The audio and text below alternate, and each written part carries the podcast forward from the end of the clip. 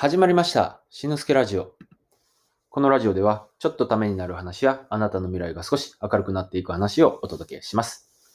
おはようございます。しのすけです。え最近、人生についてふと考えることがあります。結構、頻繁にあります。で、今日は考えていてどうしても話したくなったテーマがあるので、えー話します。もういきなりね、その話したいテーマに入っていきますね。え今回の放送は、人生の数字を並べてみたというテーマでお送りします。いきなりですが、5万7600、5万7600という数字、なんだかわかりますか？ちょっと考えてみてください。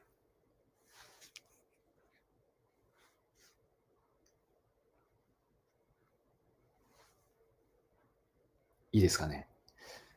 えーっと、この57,600という数字なんですけども、これは人生を売っている時間です。人生を売るって一体何やっていう話かもしれないですけども、えーまあ具体例としまして、えーっと、例えば仮にあなたが40歳だとします。仮にですよ。で、えーっと、まあ今の時代、ね、定年の、えー年齢が上がるかもというふうに言われてます。えー定年が仮に70歳だとしたら、えー40歳のあなたは、これから30年間、えー会社勤めに行くことになります。え1日に8時間、えー働いたとして、えーそれが一月で20日。えーそれが12ヶ月。さらに30年の、えー数字をかけると、先ほどお伝えした57,600という数字になります。はい。もう、これはざっくりとした、えー計算なので、えー必ずこれになるかどうかはわかりませんが、えーふとそんなことを考えて計算してみたので、えーぜひ聞いてほしいな、えーできれば伝えたいなということで、今日はその話をしています。で、そういうことを考えると、また別のことが、えー別のことを考えるようになったんですね。えー今度は仕事に行っていない時間で、えー自由に自分が使える時間、どれぐらいあるのかなっていうふうに、えー計算してみました。これもざっくりとした計算ですけども、1日24時間、そのうち睡眠時間を8時間とします。会社に行っている時間が8時間。えーご飯を食べたり、お風呂に入ったり、その他身支度をしたり、という時間で仮に3時間とした場合、1日に使える、自由に使える時間は5時間となります。仕事のない日はもう少し増えますね。1日24時間として、睡眠時間が8時間、えー食事やお風呂や身支度などの時間を3時間とした場合、13時間になります。仕事のある日は、1日5時間の、えー、一月の勤務時、えー勤務日数が20日間、20日の場合、それを1年間、12ヶ月、さらに30年で計算すると、3万6千時間。休日の、えー1日自由に使える13時間に、えー一月、えー20日の勤務だった場合、365引く20かける12。で、さらに30年かけた場合の時間は48,750時間。先ほどの36,000時間と足すと84,750時間となります。何度も言いますが、ざっくりとした数字ですが、これが40歳から70歳まで自由に使える時間です。自由に使える時間が84,750時間。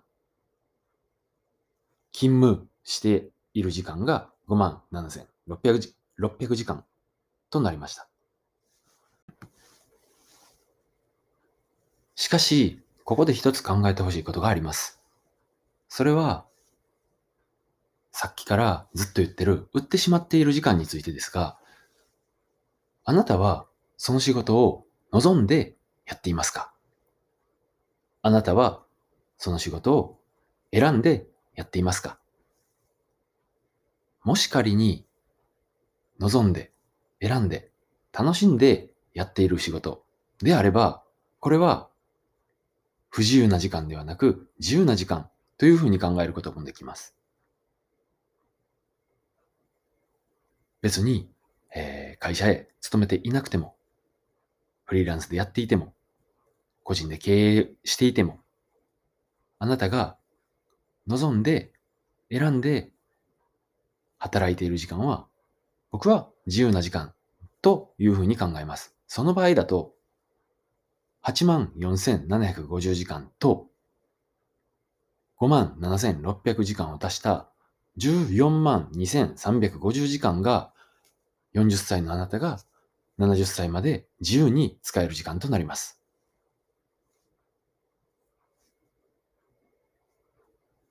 いかがだったでしょうか？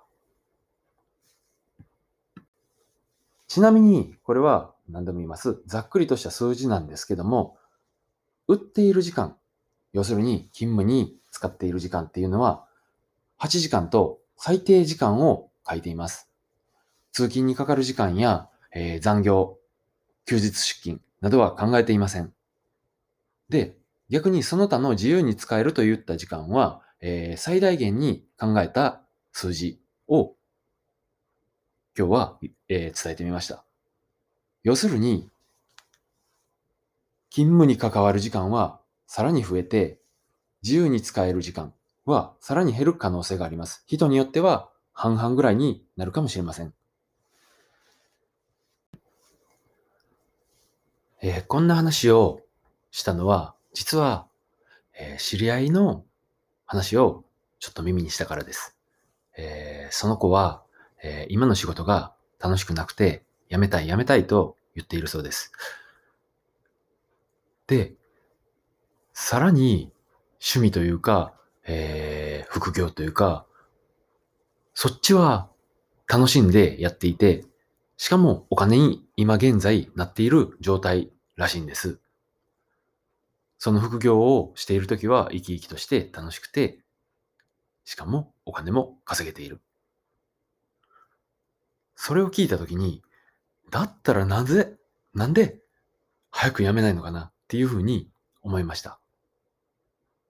えー、まあ直接聞いたわけじゃないので、えー、ね、えー、相手に伝えるところまではしてません。もしかしたらその話も、ね、本当の話じゃないのかもしれませんが、ただ、その話を聞いたときに、僕は、なんだかすごく寂しくて、で、すごくもったいないなっていう気持ちになりました。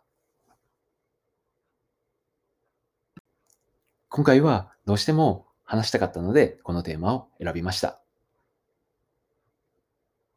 はい、それでは、この放送、今回の放送は、人生の数字を並べてみたというテーマでお送りしました。最後までお聞きいただきありがとうございました。あ、合わせて聞きたいということで、今回の話を聞いて、じゃあでもどうすればいいかわからないという人におすすめな放送があります。えー、今の職場に不満がある人がやるべきたった一つのことという過去放送を紹介しておきます。えー、概要欄にリンクを貼っておりますので、えー、よければ聞いてください。それでは最後まで聞いていただきありがとうございました。次回の放送でも会いましょう。それじゃあまたね。バイバイ。